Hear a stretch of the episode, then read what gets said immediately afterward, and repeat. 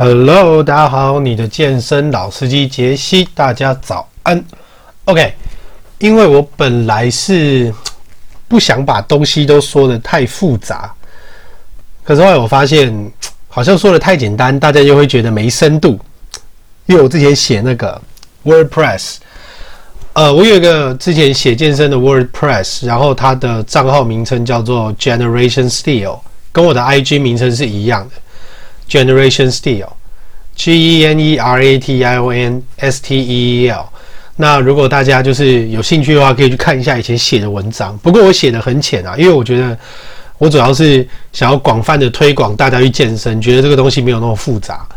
可后来就觉得好像大家很喜欢听或者是看很难的内容吼，也不是说做不出来啦，因为毕竟后面大家也知道我的书橱满坑满谷一堆书。然后，毕竟我也是直接原文考上 ACE 的嘛。然后，那个二零一八的时候，我就跑到 IDEA 去参加他们的年会，就是跑去那个 NM，然后也认识了蛮多的教练。所以，好吧，既然大家要听难的，那我就来做难的吧。好，所以我要先简单来讲一下什么叫做周期化训练。首先，周期化训练这个东西，它有分所谓大周期、中周期跟小周期。那所谓的大大周期的话，可能就是 maybe 我把它算在一年好了。那中周期的话，可能大概就是三个月。那小周期的话，可能我就把它拉到一个礼拜。但是这个大跟小都还是要看这个教练经验够不够，怎么样去抓这个运动员或是抓这个人的状况啊。但是如果你是初学者的话，基本上你不用太担心这个东西，因为初学者就是有甜蜜期，你怎么练你都会进步啦，所以你也不用去。所以你也不用去担心太多，你该担心的是你的训练强度跟你的训练量到底够不够，还是你会觉得就是啊，我只要这样子很爽，这样就可以，那其实也可以啊。只是我会觉得说去健身房哦，因为肌肥大跟呃肌力，其实你无法分辨这两种人到底谁的力量比较大。照理说啦，应该是你的。肌肉横切面面积就是所谓你的肌肥大越强，你的力量应该就越强，因为肌力的算法就是这样。但是因为练健力跟练健美的齁，健力的人他们不会一直去雕他们的肌肉，所以他们肌肉比较是块状的，就在里面你可以看出来很结实。那健美的是因为去雕，然后他们很着重肌肥大，所以感觉就是诶、很大块。但是说真的。无法判断谁力量比较大，因为也有很多就是可能，呃，像有一个日本日本人长得像大雄，然后他很瘦吧，就是那种你在班上你会美国的学校会把他丢到垃圾桶那一种，但是他也是他们那个量级的健力冠军啊。所以我只是说在健身房就是你知道，就是你知道尽量稍微低调一点啊，这这是我的想法，对。因为也有很多人就是觉得就是可能拉背啊，他可能拉个就是一边十公斤还是十五公斤，然后做就觉得自己很厉害。我还遇过那种就是十公斤十五公斤，就是拉完以后，然后在那边就是类似做出大吼的动作啊这样，然后我就觉得嗯呃 呃好，所以我觉得还是乖乖自己在家里买器材练。我觉得比较 不用看到这些东西。好，所以周期化训练我们要先注意的就是周期有分很多的名词哈。那我们今天就是单纯的讲一般原则上的周期化训练。周期化训练它可以叫做波动周期、线性周期跟共轭周期，这个之后我都会慢慢讲。那一般基本的周期化训练是你大概要先预测一下，就是你自己在强度频率。还有你可能可以达到的表现，就是这段期间呐、假设说，呃，好，我卧推好了。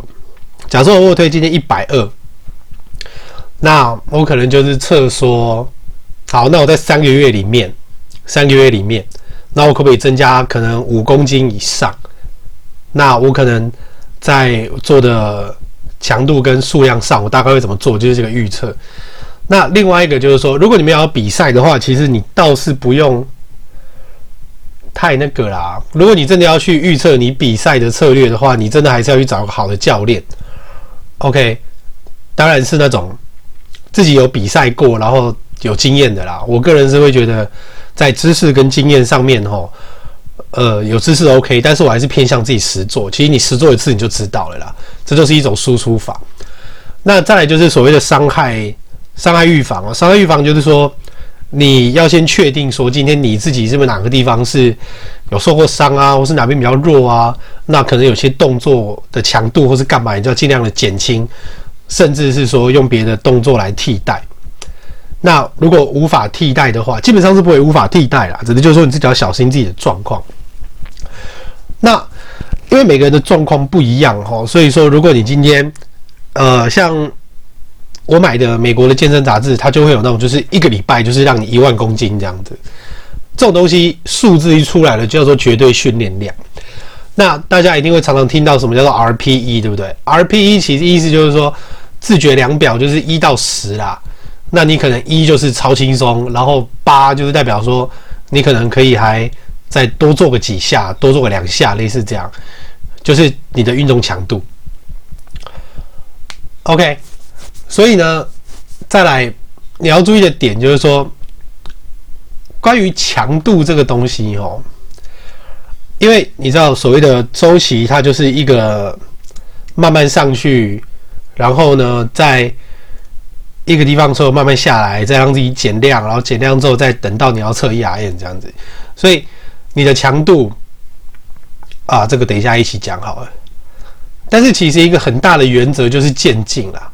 渐进啊，因为你不可能永远都让自己盯在一个就是高峰的状态，那个时候就会进入一个 accommodation，叫做适应期，就是所谓的平原期啦。你会整个就是上不去，但是很多人很奇怪哈，他明明就已经在平原期了。那平原期的话，就是说，好，你现在能做的最大就这样，但是你又不愿意去面对你的弱点，然后去降重，然后去让你的身体自觉学习，就是所谓的肌肉记忆，就是把你这个动作。再微调是可以做得更好，就是你就是不降重，不增加训练量，然后再来一直问说啊，突破不了 PR 怎么办？那你这样到底问屁这样子。好，所以呢，我们现在来简单来讲一下哦。首先呢，你可以分为肌肥大期。那肌肥大期要做的东西，强度大概在六十五到七十五的趴数，六十五到七十五 hypertrophy。那你这个时候要做的就是增加肌肉量。然后还有活动度跟稳定度，就是让你的动作整个都非常的熟悉啦。尤其是你知道建立这种东西啊，你搞到后面，你可能连呃你的可能高低肩啊，或是怎么样，你连脚站的位置，你大概开多少度其实都会有差。然后你要怎么呼吸都有差，所以其实在这个时候你就应该好好的把你动作做好。所以我们就只做六十五到七十五趴。再来哈，十一到十九周就是所谓的。不能这样讲啦，应该说，然后下个阶段，下个阶段就是力量增加期，就是 strength，这个时候大概是七十五到八十五趴。那七十五到八十五趴的时候，就是增加你的发力，就是让你的力量会比肌肥大的时候，再同时增招更多来输出这样子。那再来就是技术的部分，你一定要先从轻的时候，尤其在做离心下去，然后向心上去的时候。你就要好好的掌握自己身体的稳定度，然后确定自己是不是身体哪边会有摇晃，或者说你在你在卧推的时候，好，我今天在做这个比较轻的肌肥大的时候，我再下来，然后诶，我的身体会不会哪里感觉不舒服？那如果不舒服的话，我是可以去做按摩调整吗？还是我应该在增强哪部分？这个在一开始的肌肥大跟力量增加期，你就要先把它做好。其实应该在肌肥大期就应该要做好了啦。好，然后呢，等一下我喝口水，不对，喝个高蛋白。那在力量顶峰期的时候，就是八十五到九十五趴啦。其实我们自己练的时候没有分那么细，我们大概就是说，哦，好，那假设今天我就给自己一个一个月好了，然后呢，我今天训练哈，我是要来专门冲强度，还是我来冲训练量？那如果说今天我只要来冲训练量的话，我可能就是，尤其是还有耐力啊，我可能就是从一开始。大家如果看我之前 YouTube 影片都知道，一开始我被要求的是说，好，你就是七十公斤，然后做五十下。然后后来呢，我就说，呃，那五十下做完了怎么办？他说，哦，那就做到一百。就把你的压力不是讲耐力整个就是先冲起来，所以这个就是练辅助，这个对我们来说这个叫辅助。那辅助的另外的定义就是说，你可以做很多别的动作，例如就是说做肩膀啊，然后做可能三头啊，然后来增加你的卧推卧推的那个 PR 这样子。那就是说再来，哎，我讲到哪里？那如果说在所谓的顶峰期的时候，我们练八十五到九十五趴，那我们可能就会变成是说，好，那我今天辅助做完了，那我可能就是下一次练习，那我就来练顶峰。顶峰就是我起码都要推到百分之八十五啦，就是你要保持身体那个强度都要推到百分之八十五。那讲是这样讲，你计划做归做，但是你有时候可能也会想要偷跑，就说那我现在偷偷测 ERM，其实这个没有关系。如果你真的已经出来新的 ERM 成绩的话，那你就稍微做一下微调的计划就好了。这个东西你自己实际做过一次你就知道。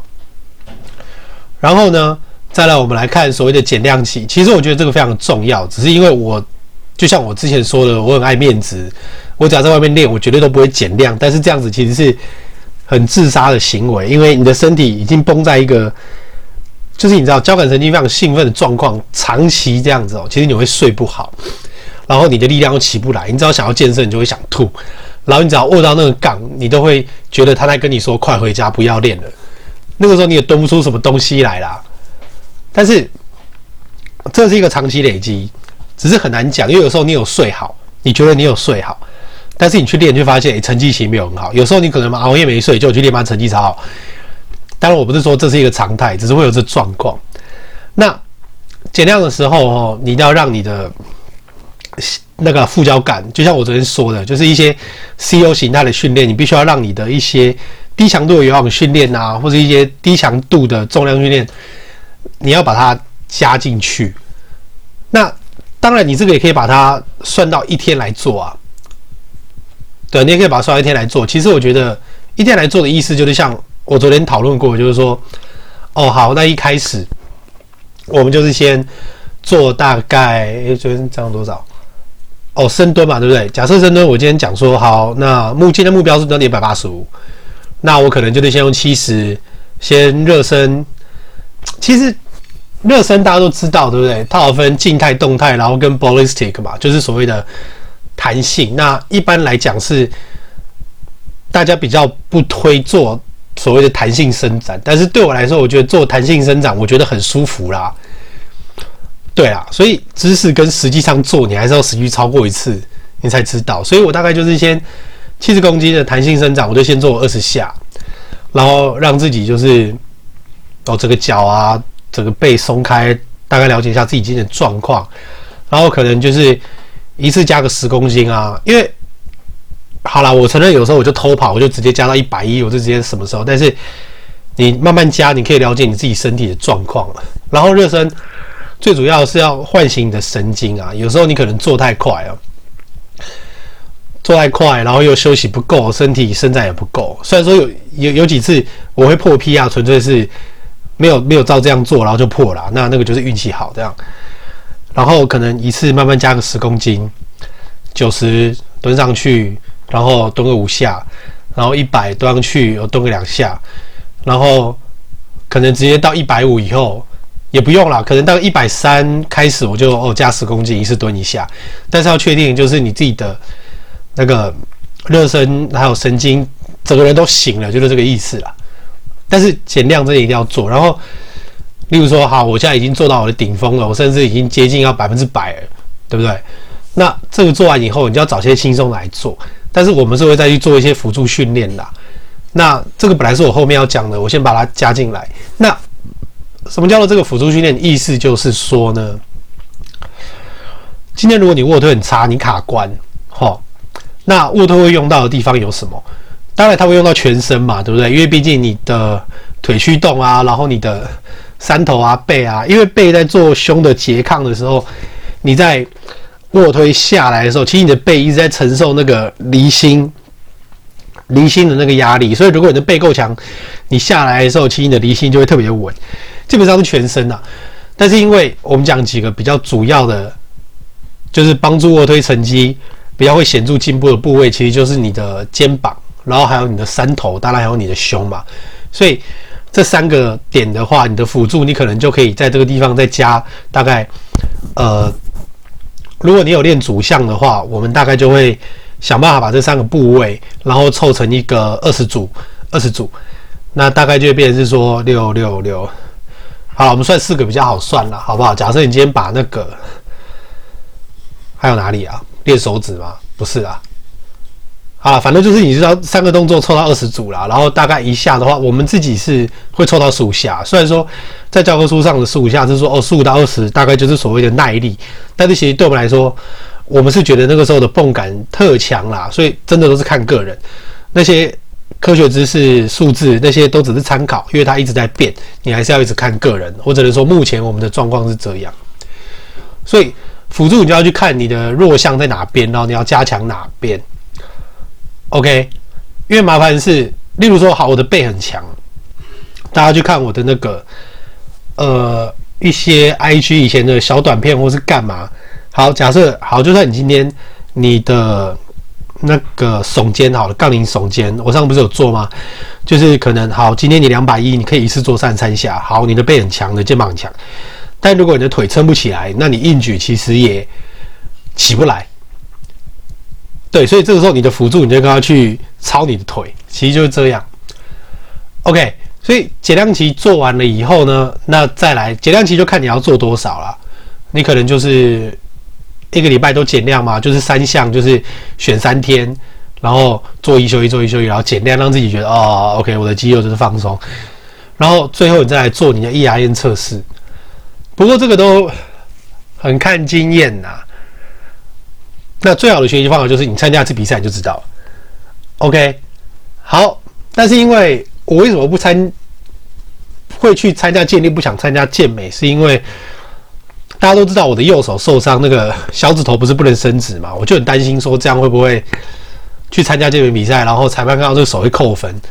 虽然说我的老师跟我讲说，那你就用动作遮起来比较好了。对啦，但是你知道，我们就是想学比较容易。我不是说我不是说建立容易，我是说不会去被看到这个，所以我才会觉得就是力量啦。我不知道，我就觉得蛮着迷的。好，不管啦，反正你只要觉得自己的身形每天看镜子有满意，然后不要就是太过患得患失，你这样才可以走一个长期的路。OK，好，那今天就先讲到这边。那我相信，诶，我相信，我我相信大家应该都听得懂啦。就是好好像很难的东西，我尽量把它讲的很简单。好了，那就大家就好好听，然后实际上做，照着练，这才是最重要的事情。OK，那我们就明天见。你的健身老司机杰西，拜拜。